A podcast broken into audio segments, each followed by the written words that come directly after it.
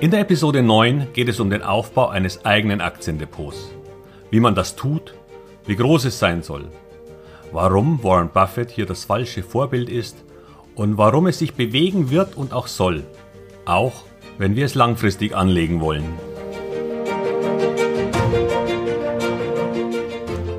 Herzlich willkommen, moin und Servus beim Podcast Aktien verstehen und erfolgreich nutzen. Mein Name ist Wilhelm Scholze. In diesem Podcast erfahren Sie, wie Sie das Instrument Aktie für Ihre Geldanlagen richtig einsetzen und dabei den Großteil der Profis hinter sich lassen können. Wie Sie teure Fehler vermeiden und am Wachstum der innovativsten Firmen der Welt partizipieren. Tipps gibt's viele. Hier geht's ums Know-how.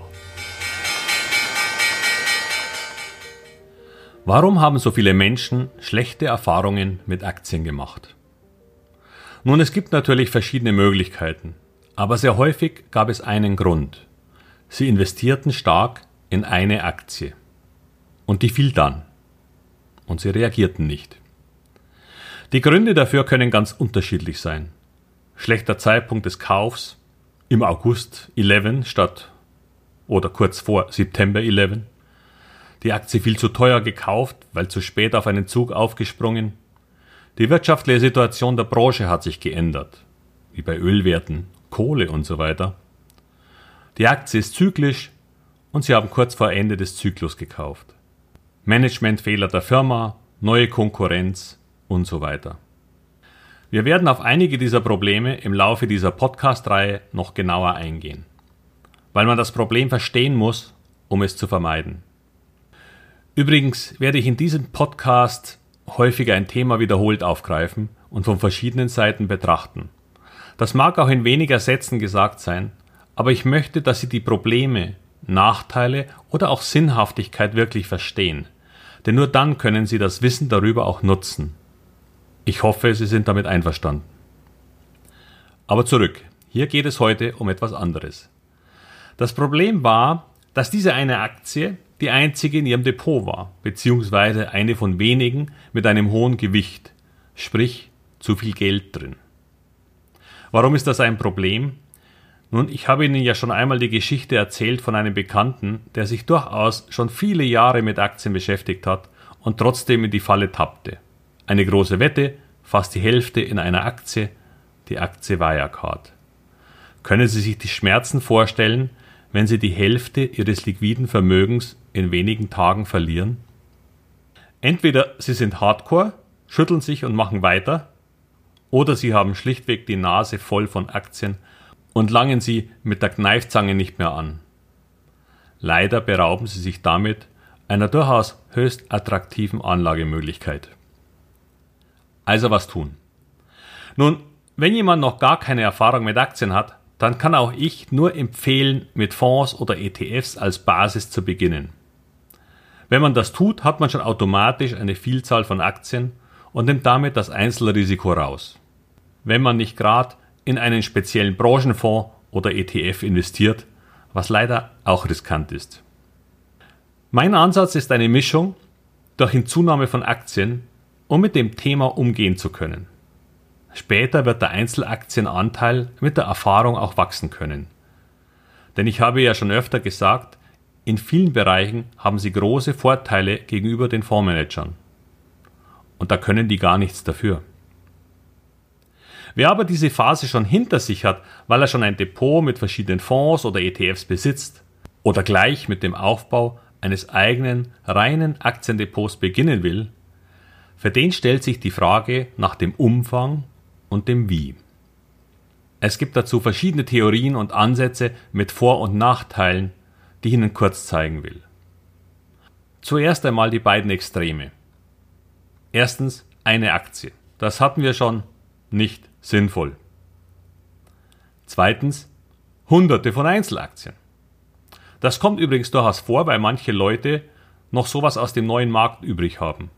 Viele quasi wertlose Papiere in einem nicht mehr zu überblickenden Depot. Warum ist das schlecht?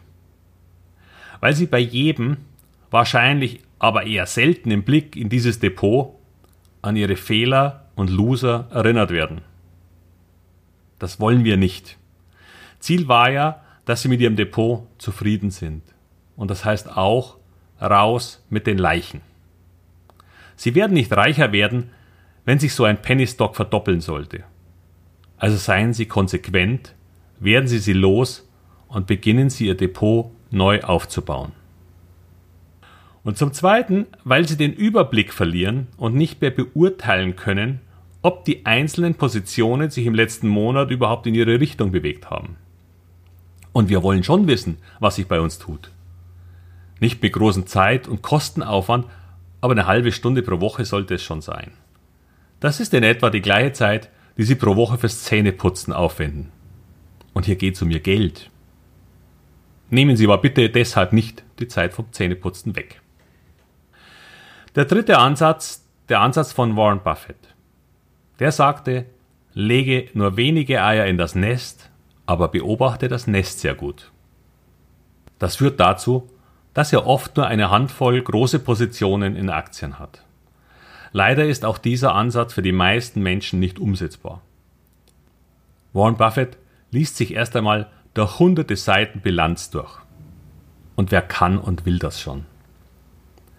Dann hat er direkt Zugang zu fast jedem Vorstand, mit dem er sprechen will. Das funktioniert für die meisten unter uns auch nicht. Und zum Dritten investierte er nie in Tech-Werte. Apple ist da übrigens keine Ausnahme, weil das sozusagen seine eigenen designierten Nachfolger getan haben und Apple jetzt auch schon eine Aktie mit sehr viel Historie ist. Nicht, dass der Investmentansatz von Warren Buffett nicht mehr funktionieren würde, nur eben nicht für den Normalmenschen. Und er funktionierte auch schon mal besser. Wobei ich einen riesen Respekt vor seiner Lebensleistung habe, ihn sehr bewundere und so einiges von ihm gelesen habe. Trotzdem. Kommen wir nun noch zur verbreiteten Theorie nach der herrschenden Meinung. Für die Profis ein Ansatz nach Markowitz, spielt aber keine Rolle. Die Theorie, die man in der Uni lehrt, sagt, dass die Aktien, die man haben sollte, möglichst wenig korrelieren. Heißt auf Deutsch, dass sie nicht gleichzeitig in die gleiche Richtung gehen sollen. Also am besten nicht aus den gleichen Branchen sein. Und das stimmt ja auch. Wenn zum Beispiel Corona alle Fluggesellschaften und alle Reisebüros gleichermaßen trifft, und sie vor Corona oder September 11 nur solche Gesellschaften im Depot hatten. Übrigens nur am Rande bemerkt, hatte Warren Buffett letztes Jahr genau das Problem.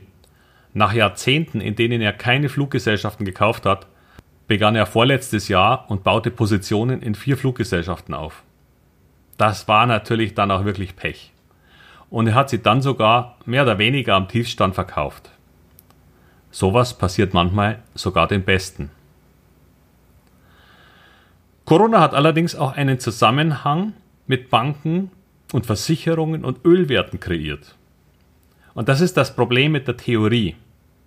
Sie müssten, um sie sinnvoll anwenden zu können, alle zwischen den verschiedensten Branchen existierenden Verbindungen kennen und berechnen.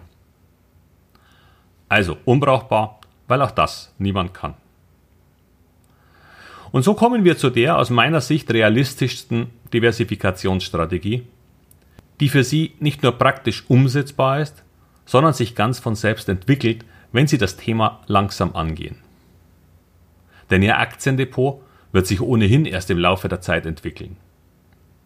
Daher halte ich ein Depot von circa 20 bis 30 Aktien für einen sinnvollen Kompromiss. Obwohl auch hier die Theorie sagt, dass zur Diversifikation 15 Aktien genügen würden. Aber warum sehe ich das so? Weil dann jede einzelne Position, zumindest zu Beginn, irgendwo zwischen 3 und 5 Prozent ausmacht.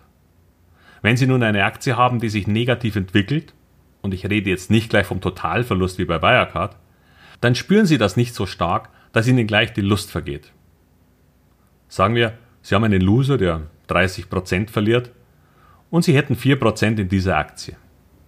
Das belastet dann Ihr Depot mit 1,2%. Das können andere Aktien durchaus ausgleichen, ohne dass es wirklich wehtut. Das ist in etwa die übliche Schwankungsbreite von einigen Tagen. Klar, wenn der Gesamtmarkt fällt, dann werden mehrere Aktien fallen, wenn nicht vorübergehend sogar alle in Ihrem Depot. Aber wie Sie noch hören werden, ist der Fall des Gesamtmarktes kein Grund, aus einzelnen Aktien auszusteigen. Es gibt wirklich diverse Gründe für Verkäufe von Aktien. Aber ein Rückgang des Marktes allein gehört nicht dazu. Also nochmal. Sie wollen sich ein mittel- bis langfristiges Depot aufbauen. Da müssen Sie auch in der Lage sein, die Werte zu verfolgen. Und wenn es zu viele werden, dann ist man schnell überfordert. Und wenn zu wenige, steigt das Einzelrisiko zu stark. Beides kontraproduktiv. Was ich Ihnen hier in diesem Podcast zeigen will, ist, dass tatsächlich jede einzelne Position Ihnen zum Aufbau Ihres Aktienvermögens und damit Ihrer Altersvorsorge hilft, aber auch beitragen soll. Aktien, die das nicht tun, kaufen wir entweder nicht oder tauschen sie gegen bessere Themen aus. Und wenn Sie einmal angefangen haben, dann entstehen sowieso immer wieder neue Ideen und Ihr Depot wächst von selbst. Aber da müssen Sie auch wieder Platz dafür schaffen. Dass man mit Aktien langfristig denken soll, widerspricht nicht einer nur mittelfristigen Perspektive für das Halten von Aktien. Natürlich gibt es sogenannte Evergreen Stocks wie Apple, Google, also Alphabet und Amazon. Aktien, die man nun seit 15 Jahren halten konnte und hätte sollen. Und wenn Sie davon mehr als 20 finden, dann gratuliere ich und Sie können es machen wie der Altmeister der Börse, André Costolani.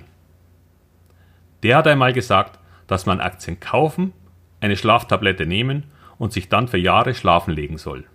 Wenn man dann aufwacht, ist man reich. Oder so ähnlich. Naja, ich hoffe, er hatte in diesen 15 Jahren keine Telekom, Lufthansa, Deutsche Bank oder Karstadt. Denn aus diesem Albtraum würden sie am liebsten gar nicht mehr aufwachen. Eigentlich wird das eine eigene Episode, aber ich will Ihnen eine kurze Geschichte erzählen. Es geht um eines meiner erfolgreichsten Investments überhaupt. Und keine Sorge, das wird keine Selbstbeweihräucherung und ich werde Ihnen auch einiges über meine Fehler erzählen. Das hier ist nur gerade ein passendes Beispiel. SolarWorld 2004. Damals begann das Thema Solarzellen einzuschlagen. Eine neue Technologie war am Durchstarten und einer der erfolgreichsten Protagonisten war SolarWorld. Ich hatte damals diverse Gespräche mit dem damaligen CFO und auch Herrn Asbeck, dem Gründer selbst. Ich kaufte damals, Ende 2004, bei rund 30 bis 40 Euro, nachdem sich die Aktie vorher versechsfacht hatte. Das ist nochmal ein eigenes Thema, über das wir noch sprechen werden. Sie können das heute gar nicht mehr am Kurs nachvollziehen, weil die Aktie diverse Kapitalerhöhungen und Kapitalschnitte hinter sich hat.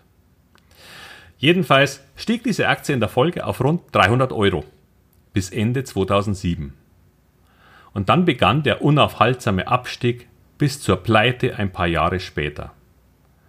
Diverse Probleme und Chinesen, die den Markt quasi übernahmen. Ich hatte das Glück, bei rund 250 Euro rauszugehen. Und ich war da nun über drei Jahre drin, also schon lang, nur nicht ewig. Aber was ist die Kernaussage? Für die meisten Firmen gibt es ein Zeitfenster, in dem sie extrem erfolgreich agieren können. Und irgendwann kommt Konkurrenz. Oder die Politik ändert sich. Oder, oder, oder. Und der große Move ist vorbei. Dann ist die Firma vielleicht so groß, dass sie sich gut etabliert hat und auch selbst diversifiziert ist. Oder es beginnt eben ein unschöner Abstieg. Aber dann gibt es neue Themen, neue Firmen, neue Politik und andere Veränderungen der Welt. Und sie wechseln die Pferde. Was ich damit aber nicht meine, ist, dass sie ihr Depot permanent durchrotieren. Das ist Trading. Und darum geht es hier überhaupt nicht. Denn hier sollen Sie sich mit relativ wenig Aufwand und ohne Stress eine Altersvorsorge aufbauen, die auch in der Rente weiter für Sie arbeiten wird. Weil Sie das Prinzip verstanden haben, wie Aktien funktionieren. Denn in Aktien investieren ist ein Prozess, wenn Sie es erfolgreich machen wollen. Zum Schluss also nochmal zu diesem Aktiendepot. aus irgendwann rund 25 Aktien. Gehen Sie nun bitte nicht hin und kaufen Sie für Ihr gesamtes Geld gleich alle 25, sondern vielleicht die ersten fünf oder zehn interessantesten Titel. Dann sind Sie mit bis zu knapp 40 Prozent investiert und Sie lernen, wie Ihr Depot atmet, also schwankt. Und dann entdecken Sie einen Artikel über das eine oder andere spannende Unternehmen oder spannendes Thema und Sie tätigen die nächste Investition. So wachsen Sie rein und bauen Ihr Depot auf. Und wenn es mal fällt, haben Sie gerade am Anfang noch Reservekapital übrig und weniger Stress. Und wenn Ihre Aktien steigen, dann liegen Sie schon mehr vorn und haben mehr Vertrauen. Immer das Gleiche, Entschuldigung, aber das ist wirklich wichtig. Ein letztes. Kaufen Sie die Aktien nicht nach der Gewichtung. Also sagen wir für 10.000 Euro Amazon und für 1.000 Euro einen deutschen Small Cap. Nur weil die beide unterschiedliche Marktwerte haben.